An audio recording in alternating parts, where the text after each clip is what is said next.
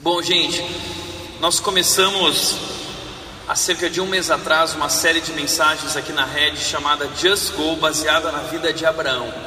Começamos uma jornada com Abraão, vivendo junto com Abraão a sua história de vida, com sua família. Falamos sobre também o legado que Abraão deixou para seu filho Isaac. E aí nós engatamos em uma nova jornada. Não mais a jornada de Abraão, mas a jornada de Isaac, seu filho. E semana passada o tema da nossa mensagem foi Procura-se um amor. Quando Abraão tomou a decisão de ir atrás de uma mulher para seu filho Isaac. E que momento foi semana passada gostoso, né? Uma linda história de amor. Ah, o servo de Abraão encontrou Rebeca, que era uma mulher que amava a Deus, uma mulher incrível. Se você não ouviu a mensagem, está na internet, você pode ouvir. Mas esse encontro deles trouxe para nós qualidades de aquilo que nós precisamos procurar em alguém com quem nós desejamos casar. E como iniciar esse processo de um namoro cristão, como funciona tudo isso. E hoje eu gostaria de continuar essa jornada de Isaac e de Rebeca, não mais agora o começo, mas casados. Agora eles estão casados e nós vamos falar sobre a família de Isaac e de Rebeca. Para isso, recapitulando, nós vimos semana passada que Deus quer nos abençoar em todas as áreas, não só na área espiritual, mas na área emocional, na vida financeira, em todas as áreas. Deus quer fazer parte de nossas vidas e ser gerente da nossa vida como um todo, de todos os departamentos. Vimos também que o cônjuge é um assunto de alta prioridade em nossas vidas. E algo inegociável é que nós precisamos escolher alguém que ama a Deus. É isso que Deus pede para nós em Sua palavra: primeiro princípios, depois paixão. Nós muitas vezes temos colocado primeiro a paixão, primeiro o boom, primeiro o plim, como nós vimos semana passada, mas a Bíblia diz que primeiro vem os princípios. Por quê? Porque depois da decisão de para onde eu vou, a decisão mais importante da vida é com quem eu vou. E eu preciso caminhar, eu preciso ir com uma pessoa que ama a Deus. Não é cristão só, não é alguém que vai na igreja, é alguém que ama a Deus e tem um relacionamento com Deus. Isso é muito importante nessa jornada juntos que é o casamento. E nós vimos que eles viveram uma linda história de amor no seu começo, nesse tempo de noivado e de casamento. Ah, Deus agiu, Deus abençoou Isaac, Deus abençoou Abraão com uma mulher incrível. Mas o que eu quero dizer para vocês hoje é que não basta começar bem, é preciso terminar bem também. Como disse um poeta norte-americano, a arte de começar é algo formidável. Começar algo bem é formidável, mas porém mais formidável ainda é a arte de terminar. Mais legal que você começar algo bem é você terminar muito bem. Por isso, o sábio de Eclesiastes disse o fim das coisas é melhor que o seu início. Ou mais importante é o fim das coisas que o seu início. Ou em outra versão da mensagem, o Eugene Peterson disse: finalizar algo é melhor que começar. Eu disse na semana passada que a jornada do casamento é como abotoar a camisa. Se nós começamos abotoando a camisa, o primeiro botão errado, todos os outros botões acabam dando errado. E a gente precisa desfazer a camisa e começar a botoar de novo. Isso é muito verdade no que se refere à vida no casamento. Se você começa errado, os outros botões vão dando errado. Deus pode te fazer recomeçar, Deus pode abençoar, Deus é misericordioso, gracioso, mas é importante um bom começo. Mas não basta só botar o primeiro botão certo, os, seguintes também você precisa botar do jeito certo, porque um lindo começo não é garantia de um lindo casamento. E essa palavra eu quero dar para os jovens, talvez que não são casados, isso que eu estou dizendo aqui agora, porque nós temos uma geração que vive de emoção e que olha para essas histórias da Disney, do Felizes para Sempre, esses romances, e olha para isso e diz: Ah, mas então se, é, eu sinto algo tão especial por ele, eu sinto algo tão especial por ela, que isso vai ser suficiente para nós vivermos o resto da vida juntos, felizes para sempre. Ah, mas ela só sabe fazer pão com ovo, ela não sabe fazer mais nada. Não, mas com ela eu posso passar o resto da minha vida comendo pão com ovo. Sabe, com ela, com ele. Ah, mas ele, ele, ele não é um cara que levou as, a vida, as coisas a sério na vida dele, não, não estudou, não está preparado, talvez não vai ter condições, mas não tem problema, a gente vai vencer a vida juntos. Porque muitas pessoas acham que esse lindo começo é a garantia de uma linda história no casamento. O que eu quero dizer é que não é. Um lindo começo não é garantia de um lindo casamento. E foi o que aconteceu com Isaac e com Rebeca. Eles começaram muito bem, mas eles não terminaram bem. Por quê? Porque eles não terminaram bem. Eu quero mostrar para vocês hoje cinco atitudes que destroem famílias. Cinco atitudes que destroem famílias. E a primeira atitude que eu quero mostrar para vocês, ou a falta de, é a falta de oração. O que pode destruir o seu casamento é a falta de oração. O que pode destruir a vida dos teus filhos é a falta de oração. Gênesis capítulo 25, se você quiser abrir sua Bíblia e acompanhar comigo, senão você pode acompanhar aqui também. Diz que Isaac orou ao Senhor em favor de sua mulher, porque era estéril. O Senhor respondeu à sua oração e Rebeca, sua mulher, engravidou. Logo que esse casal se casa, eles enfrentam a primeira crise deles. Qual é a primeira crise? A esterilidade de Rebeca. Rebeca era estéril, ela não podia ter filhos. Só que isso para nós é muito difícil de entender, porque talvez ainda não passamos por isso ou porque não vivemos nesse período da cultura em que alguém que não podia ter filhos era uma pessoa amaldiçoada, alguém que não podia ter filhos era uma pessoa ah, ah, desagraciada, uma pessoa que não tinha o favor de Deus, uma pessoa que não tinha uma descendência. Isso era terrível.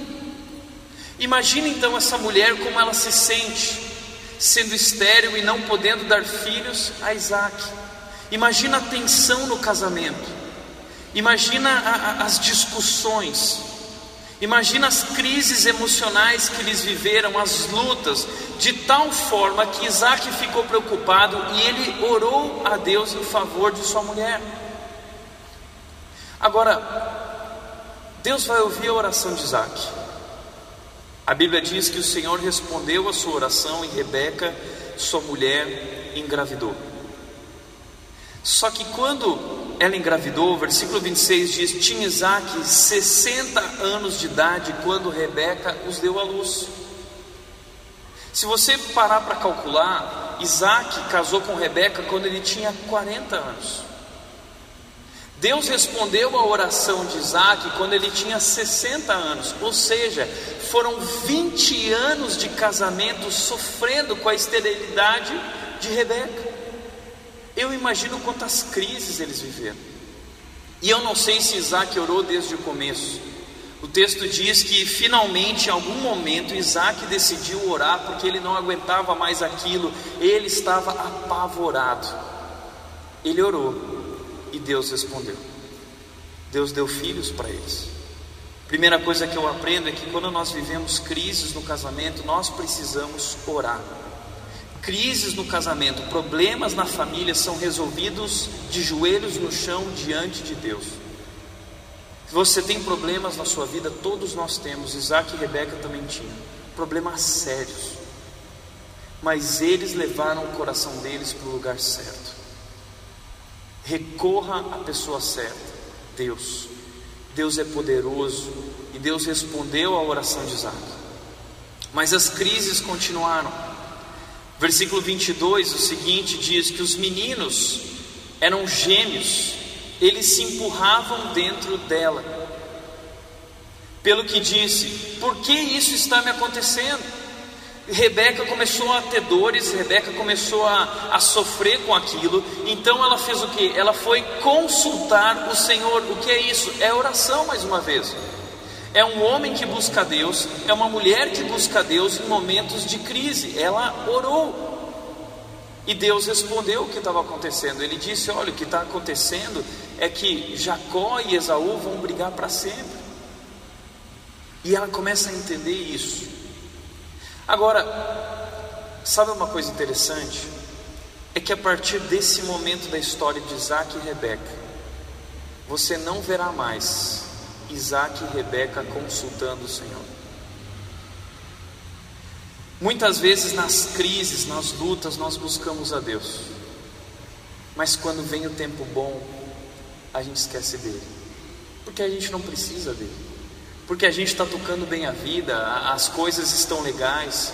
E o interessante é que a partir daqui nós não vemos mais Isaac e Rebeca de joelhos no chão, e isso sem dúvida começou a afetar a relação deles. Eu não posso afirmar com toda certeza que eles não oraram mais, mas sem dúvida não houve mais a mesma insistência, a mesma constância, a mesma fidelidade de oração que houve antes, diante desse grande problema, dessa grande crise que eles viveram.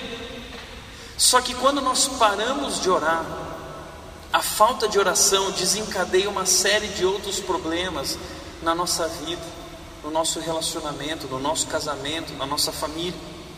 A Bíblia diz que nós precisamos orar o tempo todo. Paulo disse em 1 Tessalonicenses, capítulo 5, 16 a 18, ele disse: "Alegrem-se sempre, orem continuamente". Orem continuamente. Outra versão que vocês conhecem diz: orai sem cessar. É orar sem cessar, é orar o tempo todo. Por quê? Porque nós precisamos da oração. Não precisamos da oração porque Deus vai mudar com a minha oração. Não. Eu vou mudar se eu orar. Nós não oramos para que Deus cuide da nossa vida, nós oramos para nos ver livres da ansiedade de achar que Ele não está cuidando. Ele está cuidando. Então o que acontece é que quando eu oro, a, a oração, como eu disse aqui no começo, é esse exercício que traz o nosso coração para o lugar certo. A oração é esse exercício que vai alinhar o meu coração com a vontade de Deus, e eu vou entender qual é o plano de Deus, e eu vou ser capaz de obedecer, e eu vou ser capaz de lidar com os problemas da, da perspectiva de Deus. Por isso eu tenho dito aqui o seguinte, em todas essas mensagens, eu tenho repetido isso, porque eu realmente espero que você grave isso. Comunhão espiritual é o segredo do casamento. Comunhão espiritual é o segredo do casamento. O que é comunhão espiritual? É relacionamento com Deus antes de relacionamento com o cônjuge. A relação de casamento só é possível a partir da minha relação de proximidade constante e crescente com Deus. O casamento foi criado por Deus para existir não a dois, mas a três.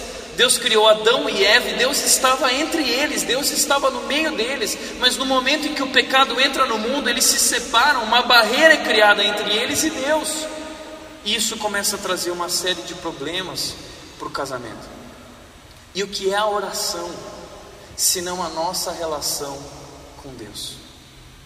Sabe que eu quero te falar uma coisa. A Bíblia diz que você não deve se envolver, não deve se casar com uma pessoa que não ama Deus. Quando a Bíblia diz isso, ela não está querendo falar sobre cristão. Ah, você não pode namorar alguém que não é cristão. A Bíblia não está querendo dizer, ah, você não pode namorar ou se casar com uma pessoa que não vai na igreja. A Bíblia não está falando de ir na igreja. A Bíblia não está falando de se é cristão ou não. A Bíblia não está falando de se tomou uma decisão com Jesus ou se não tomou. A Bíblia não está falando disso. A Bíblia está falando que você deve caminhar com alguém que tenha uma relação íntima com Deus, senão vai ser julgo desigual. É uma pessoa que, e eu acredito que a melhor forma de você descobrir isso é uma pessoa que ora. Porque uma pessoa que não ora, não tem relacionamento com Deus, oração é conversa com Deus. Eu lembro a primeira vez que eu e a Nath oramos juntos no nosso namoro. Eu sempre sonhei em ter uma esposa que orasse junto comigo, que buscasse a Deus junto comigo. E de repente eu ouvi a Nath orando pela minha vida e eu desabei a chorar do lado dela enquanto nós estávamos namorando e naquele momento orando. Isso é algo muito especial. Ore junto com o seu namorado, ore junto com a sua namorada, busque a Deus juntos, ore junto com o seu marido, ore junto com a sua esposa. Busquem a Deus juntos, porque a base de uma relação consistente é a unidade na espiritualidade. A base de uma relação consistente é a unidade na espiritualidade. E isso eu aprendi com os meus pais. Minha mãe no namoro disse: Não, você já sabe dessa história, não vou me casar com você. Disse para o meu pai. Ele não levava Deus a sério, mas ia na igreja, mas não levava Deus a sério. Até que depois de muito tempo foi transformado, se tornou um grande homem, e a base da vida deles, do casamento deles, eles oram todos os dias juntos. E sabe qual é o segredo do meu ministério? Eu tenho dois. O primeiro é a Nath que é minha base, um alicerce na minha vida que me ajuda a viver e fazer tudo isso. Segundo segredo é minha mãe e meu pai que oram todos os dias de manhã pela minha vida, do meu irmão e da minha irmã. O nosso sucesso é devido a eles, que estão de joelhos dobrados por seus filhos. Eu tenho medo do dia que eu perder eles, porque eles me sustentam em oração. A minha pergunta é: você tem sustentado seus filhos em oração? Você tem dado aos seus filhos esse alicerce, essa base da unidade na espiritualidade, para que eles não tenham o que temer e para que eles façam as escolhas certas, para que o Espírito de Deus esteja sobre eles. Você tem orado com sua esposa, você tem orado com o seu marido, isso é muito importante. Certa vez um homem chegou para mim, divorciado, e ele disse: Tiago, Sabe quando foi que meu casamento acabou? Meu casamento acabou quando nós paramos de orar. Primeira coisa que destrói uma família é falta de oração, é falta de relacionamento com Deus, é falta de comunhão espiritual. Pastor Tim Keller, pastor da igreja Redeemer em Nova York, é um dos meus principais pastores preferidos. E ele compartilha em um livro que ele acabou de lançar chamado Oração. O nome do livro é Oração. E você quiser esse livro, você pode pedir na Red Bull, que eles vão correr atrás, já pedi para eles correrem atrás disso.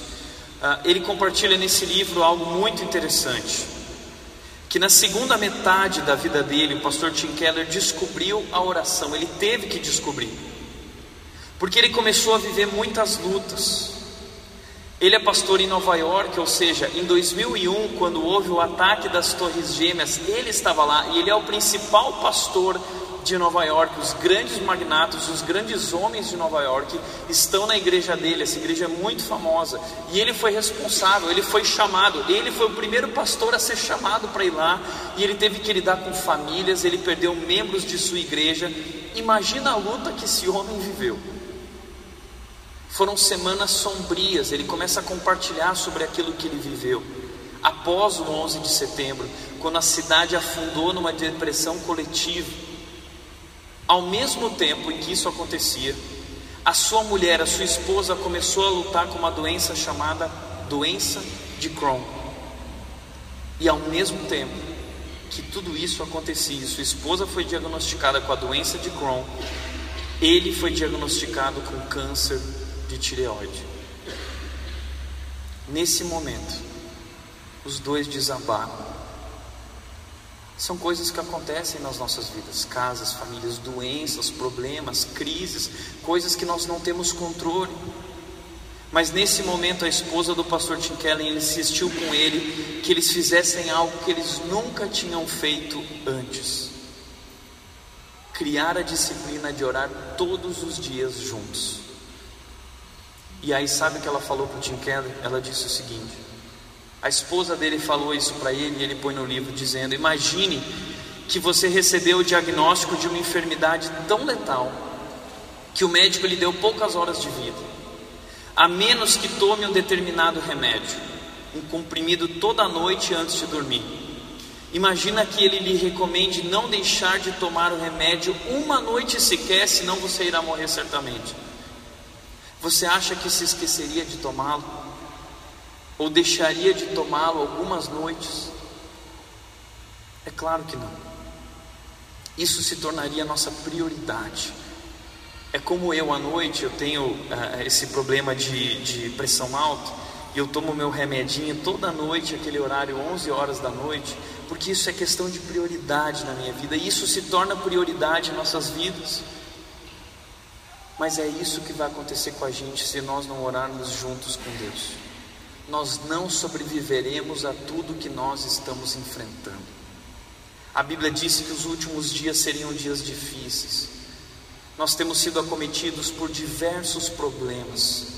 Nós vemos um mundo em crise, vemos um país em crise, marido perdendo emprego, famílias sofrendo com a desestabilidade financeira, famílias sofrendo com separação e divórcio, famílias sofrendo com doenças, inúmeros problemas. Nós não sobreviveremos a tudo que nós estamos enfrentando se nós não orarmos juntos a Deus em família. Comunhão espiritual é o segredo da família, do casamento. Primeira atitude para destruir uma família é falta de oração. Segunda atitude ou falta de atitude é a falta de comunicação. Porque a falta de oração gera falta de comunicação. Segundo problema, segunda forma de destruir sua família é falta de comunicação. Gênesis 25, 23 diz: Disse-lhe o Senhor: Duas nações estão em seu ventre. Deus respondendo à oração de Rebeca: Já desde as suas entranhas, dois povos se separarão. Um deles será mais forte que o outro, mas o mais velho servirá ao mais novo. Sabe que Muitas famílias pensam que ter bebês, ter filhos vai resolver os seus problemas. Nossa, nós temos tantas crises, eu tenho problema de comunicação com ele, eu tenho isso não está sendo legal com ela. Ah, mas quando nós tivermos filhos, tudo isso vai se resolver.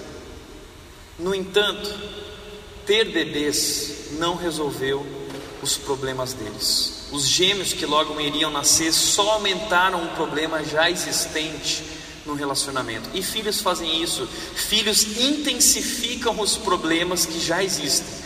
Filhos não criam problemas, filhos revelam problemas já existentes que você não era capaz de enxergar. Eu sempre digo que o cônjuge é como um espelho. Ele anda tão próximo de mim, ela anda tão próximo de mim que eu sou capaz de me ver como eu nunca me vi antes. E se eu vivesse sozinho, eu jamais me veria dessa forma. Muitas vezes a Nath, como esse fim de semana, ela me mostra áreas da minha vida que eu não sou um cara legal e que precisam ser transformados. E essa relação muitas vezes é muito difícil de ouvir a verdade, de ver quem você é através de outra pessoa. Eu costumo brincar dizendo que o cônjuge é uma lixa espiritual, mas se o cônjuge é uma lixa espiritual, os filhos são a navalha espiritual. Os filhos vêm para destruir, rasgar tudo, eles vêm para revelar um espelho vezes dez que aumenta, que intensifica, que revela os problemas que existem. E o que vai acontecer é que a chegada desses filhos, imagine, eram gêmeos, gêmeos. Eu estive com um pastor no começo do ano que teve gêmeos e ele me falou assim: Tiago, você não imagina o que é ter gêmeos. A minha vida acabou. A minha vida acabou. E sabe quando você está no shopping andando com os filhos gêmeos e lá do outro lado vem uma pessoa com também filhos gêmeos? Tiago, a gente não precisa falar nada, a gente só faz assim, ó. Só que filhos gêmeos, numa época que não tinha babá eletrônica, numa época que não tinha fralda descartável, numa época que você não tinha uh, uh, celular para os filhos ficar. Não, é, é, é, era uma época em que tudo era na raça mesmo, tudo ao natural. Então, esses filhos vão intensificar os problemas nessa relação. E sabe por que, que eu estou falando de falta de comunicação? Porque Deus falou isso para Rebeca. Mas Rebeca não falou isso para Isaac. Rebeca não comunicou isso para Isaac, porque lá na frente, quando Isaac vai abençoar o filho, ele abençoa o filho mais velho e não o mais novo. Mas havia uma profecia de Deus de que o filho mais novo é Jacó, que seria o filho da promessa. Mas Isaac não sabe disso, por quê? Porque Rebeca não contou para ele. E a minha pergunta é: por que Rebeca não contou? Porque eles criam segredos no casamento. Por que eles ocultam essas coisas um do outro? Provavelmente existem barreiras entre eles. Por que ela não conseguia contar ao marido essa incrível promessa de Deus? Por que era tão difícil para Rebeca conversar com Isaac sobre qualquer coisa? Eu acredito que é muito provável que existia diferenças absurdas entre eles. E eu quero mostrar algumas barreiras que surgiram entre eles. Primeira barreira, eles tinham idades diferentes. Isaac tinha 40 anos quando se casou, muito provável que Rebeca tinha menos de 20 anos, ou seja, a diferença é maior do que 20 anos entre eles. Isaac talvez é um homem mais cansado, talvez um cara e, e com isso, uma personalidade diferente também. Isaac era calado, não falava muito, sabe pessoas caladas? Isaac era na dele. Quando Rebeca viu ele pela primeira vez, ele tinha ido ao campo sozinho meditar. Então Isaac era um cara mais pacato, mais quieto, sozinho, ele ia, não falava muito, mas Rebeca, já ao contrário, é, é, é, ela era uma pessoa de temperamento borbulhante, ela era uma pessoa agitada, ela era uma pessoa trabalhadora, nós vimos isso. Ela conversou com aquele servo, ela ajudou o servo, ela fez isso, ela fez aquilo, personalidades completamente diferentes. E na sua família, Rebeca tinha seus pais. Lembra que quando ela ouviu aquela história do servo de Abraão, ela saiu correndo: Mãe, você não sabe o que aconteceu. Pai, você não sabe. Labão, que era o irmão dela. Rebeca tinha irmão, Rebeca tinha família. Conversava com o irmão, conversava com o pai, conversava com as mulheres no caminho para o poço. Ela era simpática, ela era proativa, ela gostava de falar. Mas Isaac não. Isaac era quieto, Isaac era silencioso. E eu não sei o que foi acontecendo, mas talvez aí, aí estão algumas barreiras que foram sendo criadas entre eles. Aí vieram os bebês. E os bebês não resolveram os problemas. Os problemas se intensificaram. Muitos especialistas dizem que isso acontece em muitos casamentos. Casamentos que não dão certo porque o marido não fala, porque a esposa não conversa e começam a ocultar segredos um dos outros. Maridos silenciosos. Talvez no caso de Isaac existe uma dificuldade real de conversar. Talvez ele não goste muito de ficar pensando e não tenha o que dizer, ficar calado. E eu sei como é ficar calado, porque eu tenho uma esposa que quando fala ela gosta de ouvir uma resposta. E talvez Isaac começou a ficar calado, e isso irritou profundamente Rebeca, e isso começou a criar uma distância entre eles. Em outros casos, existe um homem comunicativo que não compartilha suas coisas com sua esposa porque está preocupado com outros assuntos e não percebe como isso é importante para ela conversar. Ela quer conversar, ela quer saber dos seus problemas. Enfim, Talvez o problema seja o inverso: o marido gosta de falar, a esposa não gosta. São tantas as diferenças que nós vivemos em família, personalidades diferentes. Agora, deixa eu falar uma coisa: essa história de alma gêmea não existe. Nós vivemos num mundo que fica falando de alma gêmea, você tem que encontrar sua alma gêmea para casar. E aí quando a gente casa, a gente se decepciona com aquela pessoa que a gente casou e a gente fica falando assim: "Ai, casei com a pessoa errada. Eu devia ter casado com uma pessoa assim, assado". Isso é mito. Isso é ilusão. Não existem pessoas perfeitas uma para outra. Só Deus pode fazer algo realmente especial, sobrenatural com relação a isso. Mas não existem pessoas perfeitas e eles tinham personalidades diferentes e você tem uma personalidade diferente, mas quando nós aprendemos a orar, nós criamos comunicação com o nosso marido, nós aprendemos a amar uma pessoa diferente de nós. Mas eles começaram a se distanciar. Eles vieram de contextos familiares diferentes. Abraão teve um filho já muito velho. Eu não sei como foi a relação de Isaac com Abraão. Já Rebeca não, Rebeca tinha uma relação familiar muito aquecida, uma relação familiar muito forte. Interessante que quando Abraão leva Isaac lá para o altar, Isaac não fala nada. Não é interessante isso? A gente diz, mas o que, que Isaac falou? Isaac não falou nada. Isaac era calado. Só que isso começou a se tornar uma grande barreira no casamento. Agora eu quero te ajudar com uma coisa. Existe um livro chamado As Cinco Linguagens do Amor. que mostra que as pessoas se comunicam de maneiras diferentes. Muitas vezes a gente começa a olhar para esse marido e fala assim: ah, não, ele não me ama, porque ele é silencioso, ele não fala comigo, ele não me ouve. Não, ela não me ama porque ela fica me enchendo o saco, ela não me respeita. Na verdade, não é que ele não ama ou ela não ama, é que vocês se comunicam em linguagens de amor diferentes. E o, o, autor desse livro, As Cinco Linguagens, diz que existem cinco tipos de linguagens. A primeira é palavras de afirmação. Tem pessoas que são movidas a palavras de afirmação, elas gostam de ouvir. Ai, como você está linda hoje, como você está lindo hoje. Ah, como foi especial quando eu entro no carro e a Nath vira para mim e fala assim: Nossa, amor, a mensagem hoje foi tão bom, eu fico tão feliz. Palavras de afirmação, muitas pessoas são movidas por isso. Tempo de qualidade. Tem pessoas que não ligam para as palavras, que ligam para tempo juntos. Pode falar o que for, mas se não gasta tempo comigo, isso para mim não faz sentido. Tem pessoas que gostam de tempo de qualidade, querem atenção, querem estar juntos. Tem pessoas que se comunicam através do serviço. Ela, é, é, é, ela gosta de servir ele, ela se comunica com amor servindo ele, preparando um jantar, preparando um almoço, deixando a casa arrumada, fazendo isso e aquilo. Ele gosta de fazer coisas para ela. Existem outros que gostam de presentes. Ele gosta de mostrar o amor dele, levando flores para ela, ou dando presentes, ou vice-versa. Existe também a linguagem do toque físico. Alguns ah, se comunicam através dessa questão mais de toque físico. Precisa de abraço, precisa de carinho, precisa de beijo, precisa dessas coisas. Então nós precisamos descobrir quais são essas barreiras e nós precisamos trabalhar com elas para aprender a se comunicar, porque a falta de oração desencadeia a falta de comunicação. E isso desencadeou outros problemas, como a falta de sabedoria na criação dos filhos. Diz o texto, Gênesis 25, 27 a 28, que os meninos cresceram. Esaú, filho mais velho, tornou-se um caçador habilidoso e vivia percorrendo os campos, ao passo que Jacó cuidava do rebanho e vivia nas tendas. Isaac preferia Esaú, porque gostava de comer suas caças. Rebeca preferia Jacó.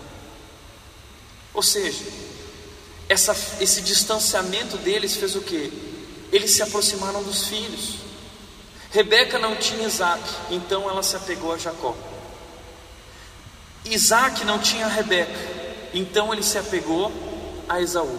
Esaú é tudo aquilo que Isaac sempre quis ser: um caçador, fazia comida, ia para o campo, ele era tipo é, Rodrigo Hilbert, ia, fazia aquelas coisas lindas, maravilhosas, gostosas. Isaac admirava isso, gostava de comer, se apegou a esse filho. Já Rebeca se apega a Jacó porque Jacó era o que? Isaac não ouvia ela, mas Jacó ouvia. Jacó era mais quietinho também, tal, não sei o que, fica, era o filhinho da mamãe, cuidandinho pela mamãe, e aí a mamãe ficava lá, não, porque o seu pai, não, porque não sei o que, não, porque, ai, sabe o que, que é? Então ela encontrou em Jacó tudo que ela procurou a vida inteira dela. Gente, posso falar uma coisa? Isso é muito sério. Isso acontece em muitos casamentos e muitas famílias. Pais que preferem um filho em detrimento de outro, que se apegam a esse filho e que substituem a relação com o cônjuge na relação com os filhos.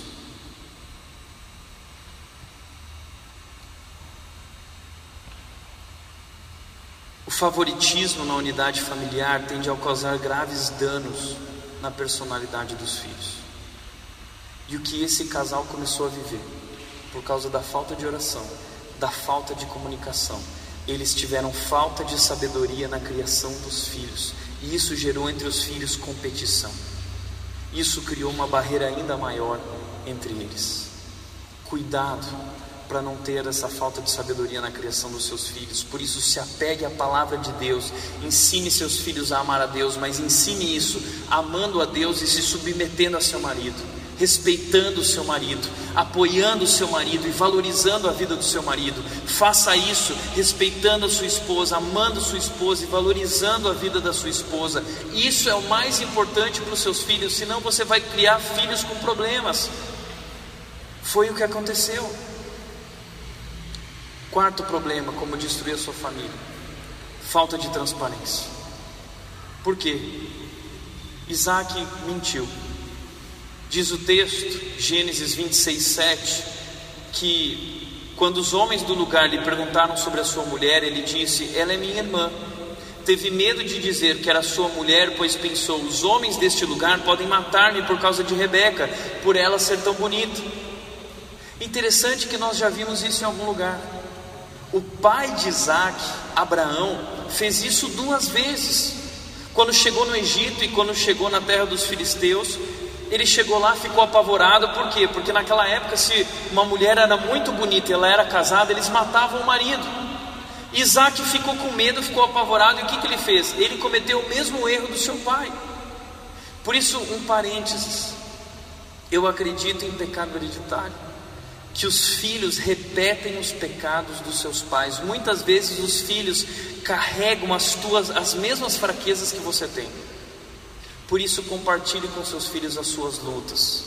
Compartilhe com os seus filhos os seus erros, não só seus acertos, não só as suas vitórias. Não conte a sua história de vida só de maneira romântica, dizendo, ah, no fim deu tudo certo. Não, chame o erro de erro, mostre para ele onde você errou, mostre para ela onde você errou, para que ele não caia no mesmo erro, para que ele não repita esse erro. Mas Isaac repete o erro, e sabe qual é a saída dele? Eu vou mentir. Ele mente.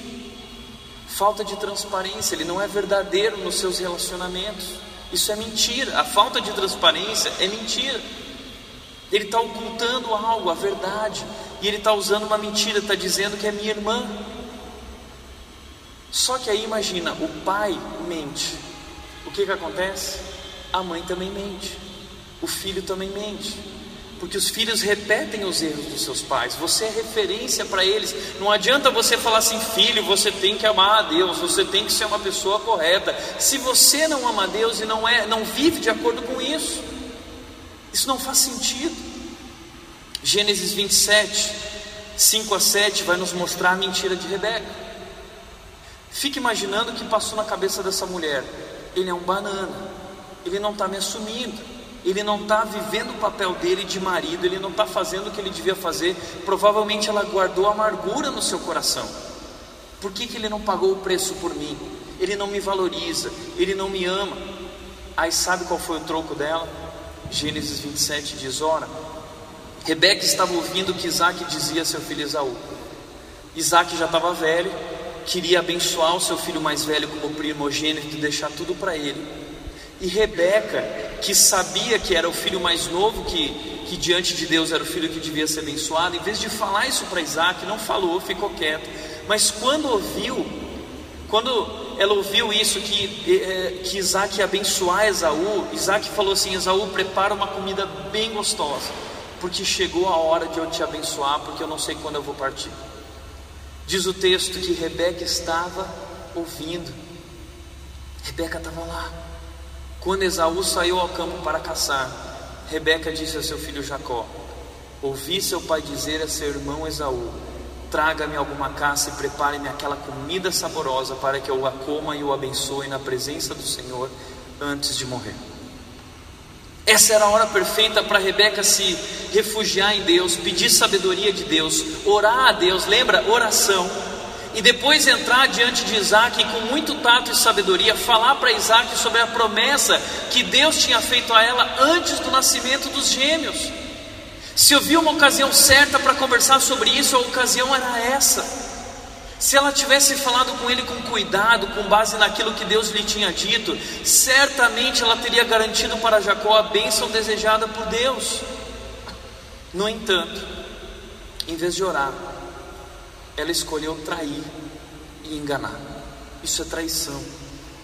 Porque Isaac já era velho. Só que aí ela chega, eh, Isaac era velho, não enxergava, né? E aí o que, que ela fez? Chegou para Jacó e falou assim: Não, vamos fazer o seguinte: teu pai já não está enxergando bem, então você vai lá tomar a bênção. Mas aí Jacó falou assim: Mas como eu vou fazer isso? Porque Esaú, meu irmão, ele é muito peludo. Esaú era tipo Tony Ramos. E aí Jacó fica apavorado, dizendo: Não tem como, porque eu não tenho pelo, eu tenho pele lisinha. E a mulher disse: Não tem problema, vamos pegar uma pele de carneiro. Imagina como o cara era peludo. Tá? Na época que não tinha Mac 3, não tinha cera, não tinha nada. Ele era peludo mesmo e ele cheirava mal, porque ele, ele tinha o cheiro do campo, ou um cheiro bom, não sei se isso é bom ou ruim, mas ele cheirava isso. E, e aí o que, que Rebeca fez? Diz o texto que ela fez o seguinte: Rebeca pegou as melhores roupas de Esaú, seu filho mais velho, roupas que tinha em casa e colocou-as em Jacó, seu filho mais novo. Depois cobriu-lhe as mãos e a partiliza do pescoço com as peles dos cabritos e por fim entregou a Jacó a refeição saborosa. Ela preparou a refeição e o pão que tinha feito. Ela enganou seu marido, ela enganou, ela traiu, ela mentiu. Aí Jacó chegou lá, enganou o pai também. Diz o texto que Jacó disse a seu pai: chegou lá e disse: Sou Esaú, seu filho mais velho. Fiz como o Senhor me disse, agora sente-se coma do que cacei para que abençoe, me abençoe. Isaac perguntou ao filho: Como encontrou a caça tão depressa, meu filho? Ele respondeu: O Senhor, o seu Deus, a colocou no meu caminho. Jogou Deus no meio da mentira. Olha só o que essa família está vivendo: a mentira do pai, a mentira da mãe, a mentira do filho para o pai é uma família que não tem referências. Só que aí quando ele fez isso, abençoou Jacó sem perceber. Chegou Esaú, pai, estou pronto, está aqui, me abençoa agora. O pai disse, como assim? E o pai começou a ficar com o coração palpitando, dizendo, mas eu acabei de dar a bênção para você. E aí eles descobrem que era Jacó. Só que Esaú fica tão louco, tão louco, que Esaú fala assim: Eu vou matar o meu irmão, eu vou matar. Quando Rebeca descobre isso, sabe o que Rebeca faz? ela chega em Jacó e diz: Jacó, vai embora porque Esaú vai te matar. E Jacó vai embora.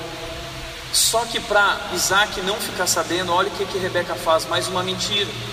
Rebeca não fala a verdade do que aconteceu. Então Rebeca disse a Isaac: Estou desgostosa da vida por causa dessas mulheres hititas, as mulheres de Esaú com quem ele tinha casado. Se Jacó escolher esposa entre as mulheres dessa terra, entre mulheres hititas como essas, perderei a razão de viver. Aí ela diz para Isaac: Isaac, eu vou mandar Jacó ir para outra terra buscar mulher. E aí ela coberta com mais uma mentira. Ou seja, uma farsa sempre leva a outra, até que a vida do farsante se veja numa angustiante teia de desespero. Por causa da sua farsa, ela afastou ainda mais de si o seu marido, enfureceu o filho primogênito e o isolou completamente, e embora pensasse que seu amado Jacó ficaria por poucos dias longe, ela nunca mais viu Jacó. Quando Jacó voltou ao lar dele, 20 anos depois, Isaac ainda estava vivo, mas Rebeca jazia ao lado de Abraão e Sara no sepulcro onde eles foram colocados. Ou seja, essas mentiras todas fizeram com que essa mãe que amava aquele filho nunca mais visse o seu filho. Amarga essa consequência, não?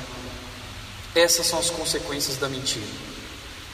Por isso, Vitor Hugo disse: mentira é maldade absoluta. Não é possível mentir pouco ou muito. Quem mente, mente. A mentira é a própria face do demônio. Porque a Bíblia diz: o diabo é o pai da mentira. A falta de transparência gera consequências amargas.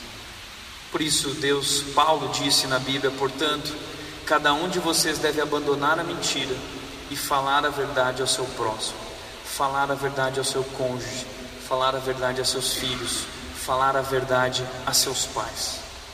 Faça isso. Uma farsa sempre leva a outra, até que a vida do farsante se veja numa angustiante teia de desespero. Quinto e último lugar, quinto erro, falta de perdão. Falta de perdão. Gênesis 27, 41 diz que Esaú guardou rancor contra Jacó, guardou rancor, amargura, falta de perdão, por causa da bênção que seu pai lhe dera, e disse a si mesmo: Os dias de luto pela morte de meu pai estão próximos, então matarei meu irmão Jacó. Eu vou matar Jacó. Vingança. Falta de perdão destrói relacionamentos. Talvez é um dos maiores problemas que destroem relacionamentos. Hebreus 12, 15 mostra que isso é tão sério, dizendo o seguinte: cuidem que ninguém se exclua da graça de Deus, que nenhuma raiz de amargura brote e cause perturbação, contaminando muitos. Primeiro lugar, a falta de perdão, que a Bíblia chama de amargura. Falta de perdão é amargura. Primeiro lugar, me afasta de Deus. Não que Deus não me ama mais, não que Deus se afasta de mim, mas a amargura cria uma barreira para que eu me relacione com Deus. Sou eu que me afasto, é a amargura que me afasta de Deus. Você se afasta da graça de Deus, da misericórdia de Deus, do amor de Deus. Isso começa a destruir você por dentro. Essa amargura faz brotar algo, uma raiz de mal. A amargura é como um câncer interior, um câncer espiritual, um câncer emocional e causa perturbação dentro da pessoa que, que alimenta essa amargura, que alimenta esse rancor, destrói a pessoa por dentro. É um veneno, a Bíblia diz isso. Jó 5,2 diz que o ressentimento mata o insensato. O ressentimento é veneno, é veneno que mata, destrói, não só a pessoa que toma esse veneno, mas destrói outras pessoas também. Diz o texto que contamina muitos, contamina outros. Portanto, a falta de perdão contamina o relacionamento, contamina o meu amor pelo meu marido, com, é, é, é, é, destrói o meu amor pela minha esposa, destrói o relacionamento dos pais com os filhos, destrói a relação dos filhos com os pais. Por isso a Bíblia diz: livrem-se de toda amargura. Livrem-se de toda amargura, perdoando-se mutuamente, assim como Deus os perdoou em Cristo. Assim como Deus os perdoou em Cristo. Perdão. Perdão. Quais foram as consequências? As consequências da falta de oração, da falta de comunicação, da falta de sabedoria na criação dos filhos, da falta de é, é, é, transparência e da falta de perdão? Primeiro lugar, competição entre os filhos. Os filhos começaram a competir entre si. Instalou-se dentro do lar uma competição ferrenha entre os irmãos, de tal modo que o irmão mais novo pregou uma peça no irmão mais velho. Gerou inveja e ciúmes. A preferência paterna e materna produziu no seio familiar invejas e ciúmes de tal sorte que os irmãos se tornaram inimigos. Irmãos, mas inimigos. Gerou entre eles também sentimentos destrutivos. No coração de Esaú, que foi traído pela mãe e pelo irmão, se estabeleceu um sentimento de ódio, raiva, profundo desejo de morte e de vingança. No coração de Rebeca, amargura. No coração de Isaac, distanciamento. Jacó fugiu. O que isso produziu? Desintegração familiar. Eles se afastaram. Os quatro se afastaram um do outro por causa desses erros. No final de tudo, Jacó teve que fugir para não ser morto. Isaú foi embora também para outro lugar, respeitando apenas um casal ferido, machucado, vivendo a realidade da desintegração familiar. Não foram filhos que se foram para servir a Deus, não foram filhos que se foram com a porta da frente, pela porta da frente, com a bênção. Foram filhos que foram fugindo. Uma família destruída casamento rompido, quase rompido, destruído. Marido e mulher tornando-se inimigos. Sabe o que é isso? Você está casado há 20, 30, 40 anos, de repente você olha para aquele homem e ele não é mais seu amigo, ele é seu inimigo.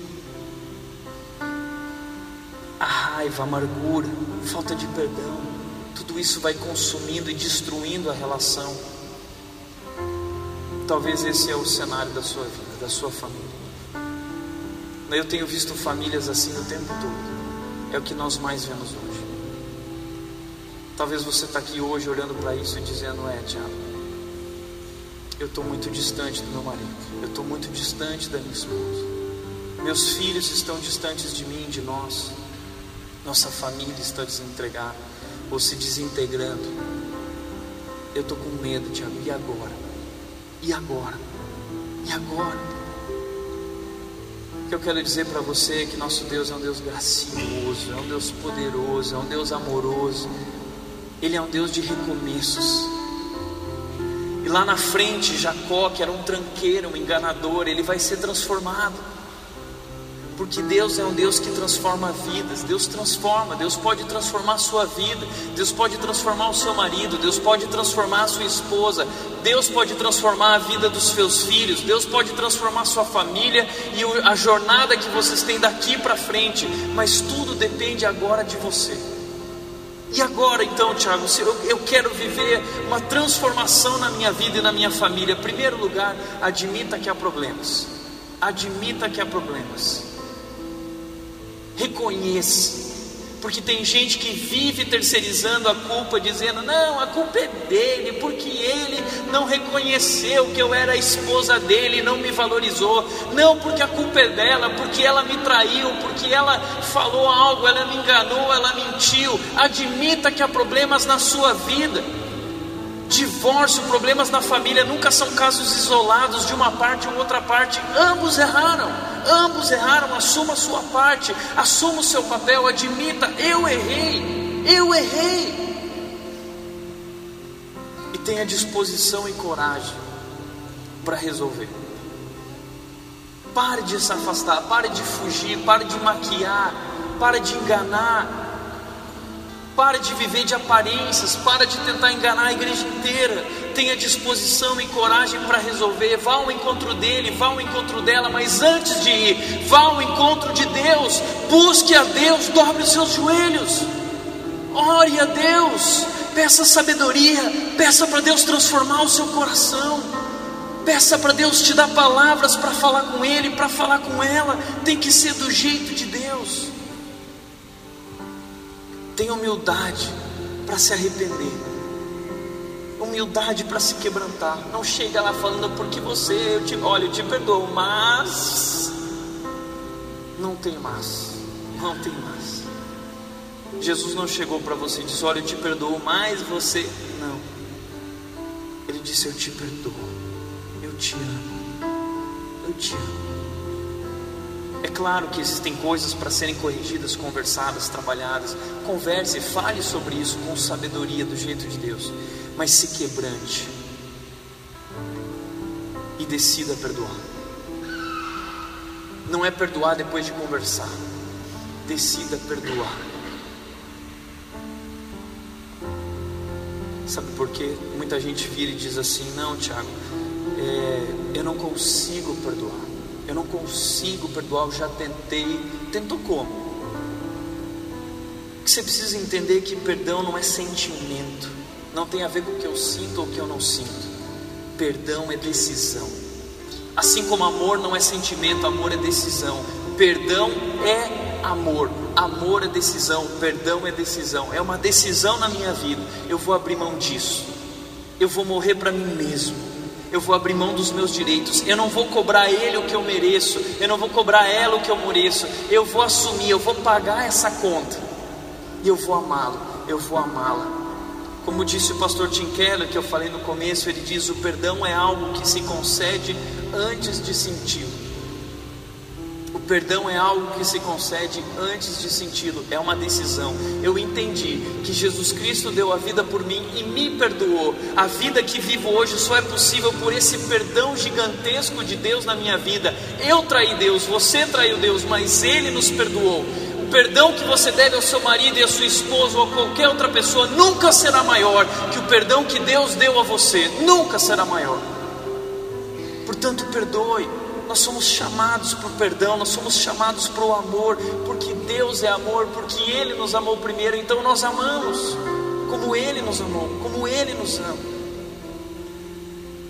Não consegue tomar essa decisão, dobra o joelho, porque Deus transforma o coração. Uma pessoa chegou para mim e disse: Eu estava com problema com aquela pessoa, mas eu comecei a orar, eu comecei a orar, e Deus encheu meu coração de amor por aquela pessoa. Falta de oração destrói vidas, destrói famílias, destrói lares. Busque a Deus e busque viver aquilo que Deus deixou como sabedoria para todos nós. Portanto, para refletir e praticar. Primeiro lugar, você está buscando a Deus em oração junto com o seu cônjuge. Você está buscando a Deus junto com Ele. Vocês oram a Deus juntos. Eu sei que não é fácil isso. Eu e a Nath, a gente ora junto uma vez por semana. A gente precisa melhorar nisso. Enquanto eu estudava e preparava essa mensagem, enquanto minha mãe me mandava esse recado que ela leu no livro do Tim Keller, Deus falou comigo dizendo: Cara, você tem que orar mais. Porque o que vem pela frente é dureza, é pedreira. Mas eu tô com você. Eu tô com a Nath, eu tô junto com vocês. Mas me busquem juntos. Segundo lugar, você se comunica abertamente com o seu cônjuge. Você está escondendo alguma coisa dele. Você está escondendo alguma coisa dela. Você conversa com ele abertamente. Aquilo que o seu cônjuge lhe diz é importante para você. Você realmente tem prestado atenção, dado tempo de qualidade para ouvir. Que coisas específicas você pode fazer para incentivar uma comunicação mais aberta e uma comunhão mais íntima um com o outro? Você tem sido sensível às necessidades do seu marido, da sua esposa? Ou você só pensa em si mesmo, em como você, você pode ser mais bem servido?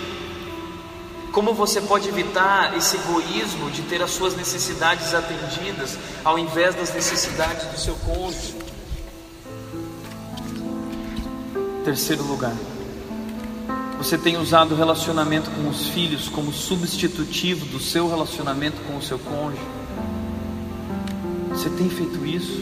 Isso é perigosíssimo para a vida do seu filho e para o seu casamento. Isso vai destruir o seu casamento, isso vai destruir a vida do seu filho e o casamento do seu filho, o futuro de sua família. Não faça isso. Você tem uma relação de aliança com o seu marido, com a sua esposa, não com os seus filhos. O seu marido é mais importante que eles, a sua esposa é mais importante que eles. Quarto e último lugar você tem praticado o perdão em seu relacionamento? Você tem vivido o amor de Cristo em seu relacionamento? A Bíblia diz que o marido tem que amar ela como Cristo amou a igreja. Isso é lindo, lindo. A maior declaração de amor do mundo. É o maior amor do mundo, o amor de Cristo por nós. O marido precisa amar dessa forma a sua esposa. A esposa deve amor e respeito da mesma forma ao seu marido. Você tem praticado isso? Jesus te perdoou, Deus te perdoou. Esse é o segredo do perdão. Lembrar quantas vezes você foi perdoado. Lembrar o tamanho do perdão de Deus por mim, por você. Esse é o segredo do perdão. Amém? Feche teus olhos. Quero te convidar a um tempo de oração. Primeira coisa é orar dobrar os joelhos diante de Deus. Quero te convidar a buscar a Deus agora e clamar a Deus. Deus transforma a minha vida, transforma o meu coração. E a partir disso, Deus transforma a minha família.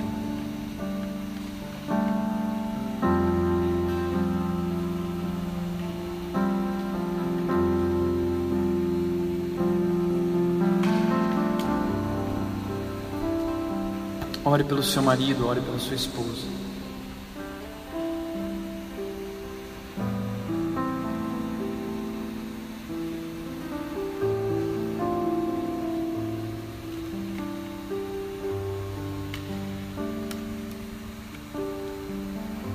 Ore pelos seus filhos.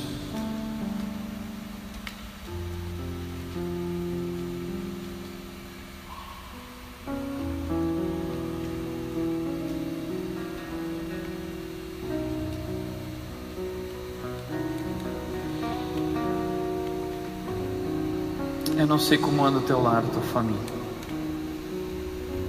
Mas eu sei que não existem famílias perfeitas. mas eu sei que Deus é poderoso. E Ele é um Deus que transforma famílias. Se você quer que Deus transforme a sua família, eu quero te convidar a ficar de pé. Eu quero orar por ti. Fica de pé se esse é teu desejo.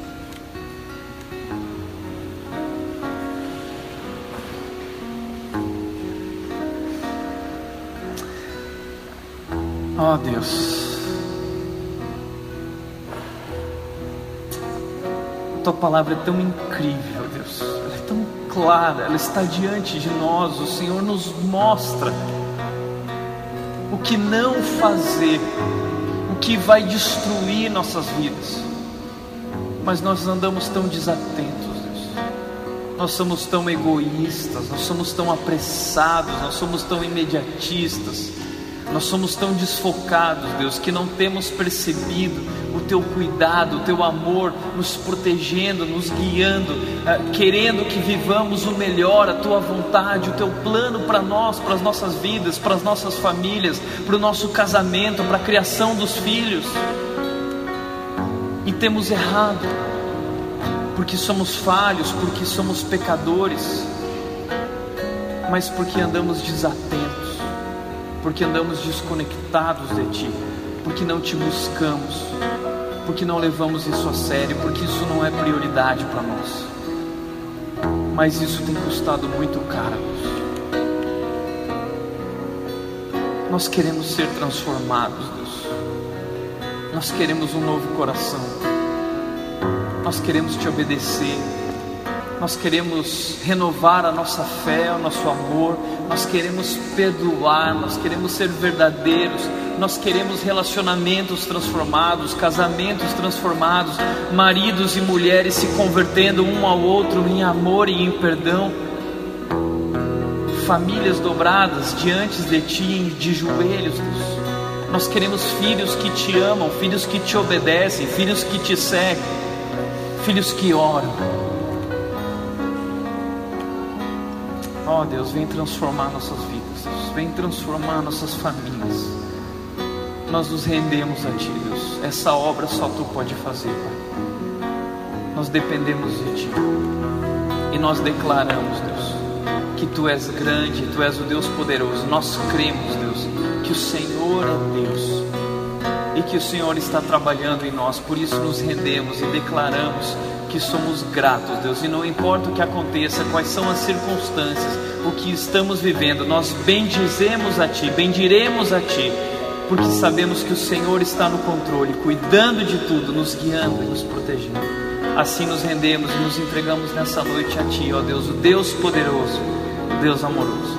Em nome de Jesus.